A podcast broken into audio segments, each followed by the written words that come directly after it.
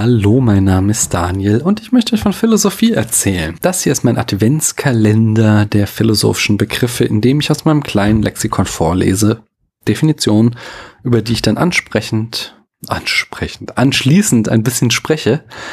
Das mache ich lose, daher bitte ich euch, nicht jedes meiner Worte auf die Goldwaage zu legen und mir gerne zu widersprechen, wenn ich Blödsinn erzähle. Und heute machen wir was Unvernünftiges. Hinter dem 22. Türchen findet ihr natürlich die Vernunft. Schauen wir ins Lexikon. Das war noch der Übermoment von gestern. Ich muss zum nächsten Lesezeichen. Vernunft. Substantiv zu vernehmen. Althochdeutsch Vernunft. Sinnliche Wahrnehmung. Einsicht, Verstand. Bei Eckhart, Martin Luther und anderen deutschen Übersetzern für lateinisch Ratio bedeutet zunächst im Anschluss an die scholastische Psychologie und ihren Sprachgebrauch in der Reihe der Erkenntnisvermögen Sensatio, Sinneswahrnehmung, Ratio, Vernunft, Intellektus, Verstand, das niedere Erkenntnisorgan, durch das die Sinneswahrnehmung unter Begriffe gebracht werden. Vergleich Intellekt. Von den Philosophen der Aufklärung und besonders von Immanuel Kant wurde das Verhältnis von Vernunft und Verstand umgekehrt und die Vernunft die Ideenerkenntnis und die Bildung der metaphysischen Begriffe zugeschrieben.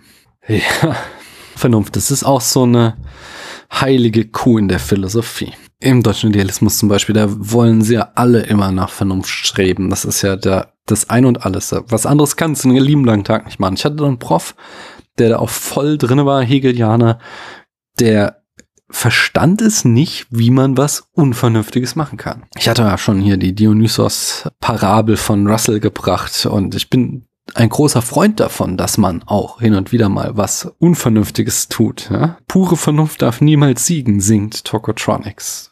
Eine Welt, die nur vernünftig ist, ist ja auch wohl schrecklich, sondern es muss auch immer ein unvernünftiges, ein erratisches Element geben, etwas, was aus dem Bauch kommt und nicht nur aus dem Hirn, sonst sind wir doch alle irgendwie noch Roboter und das ist alles schrecklich. Ja, es war, glaube ich, das große Verdienst dann von Schopenhauer und Nietzsche. Gestern habe ich noch ein bisschen über ihn geschimpft, aber die beiden haben dann dieses Bild aufgebrochen, dieses ewige nach Vernunft streben und dass wir alle immer vernünftiger und besser und engelsgleicher werden.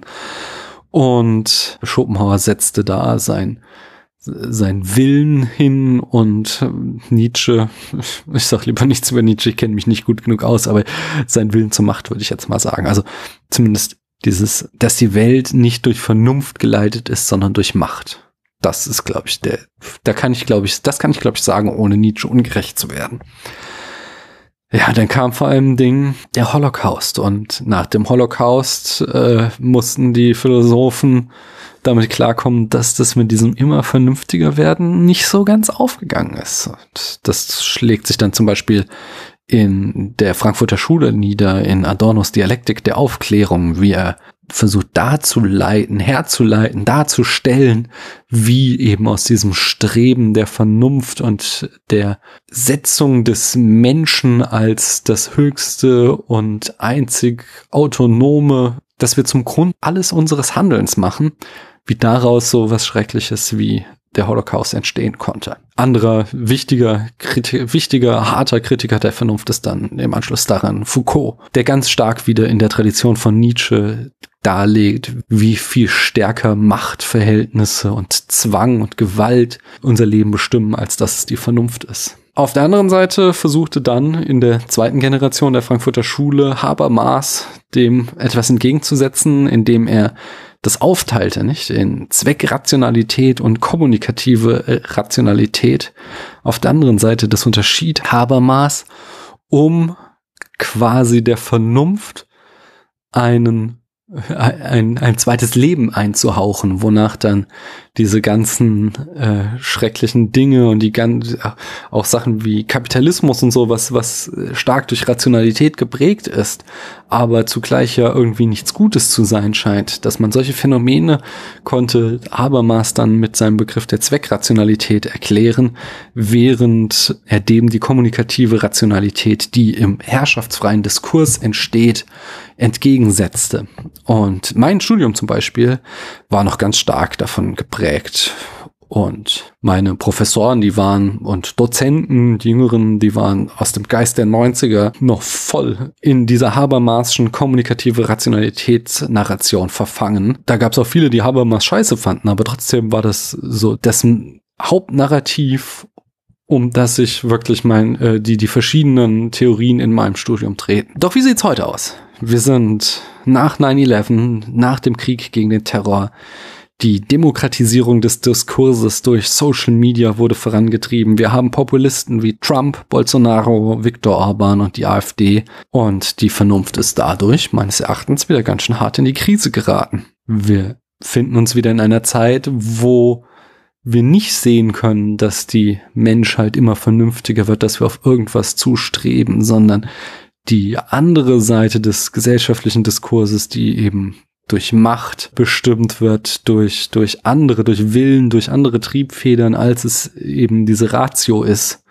Oder vielleicht auch ist es Zweckrationalität, die an der Oberfläche vernünftig ist, aber irgendwie kein Herz zu haben scheint, wenn ich das mal so mehr oder weniger lyrisch sagen darf. Die, die scheinen im Augenblick wieder zu dominieren. Und ich glaube, das wird schon von einigen zeitgenössischen Philosophen aufgegriffen und wird sich wahrscheinlich in den nächsten Jahren noch weiter steigern.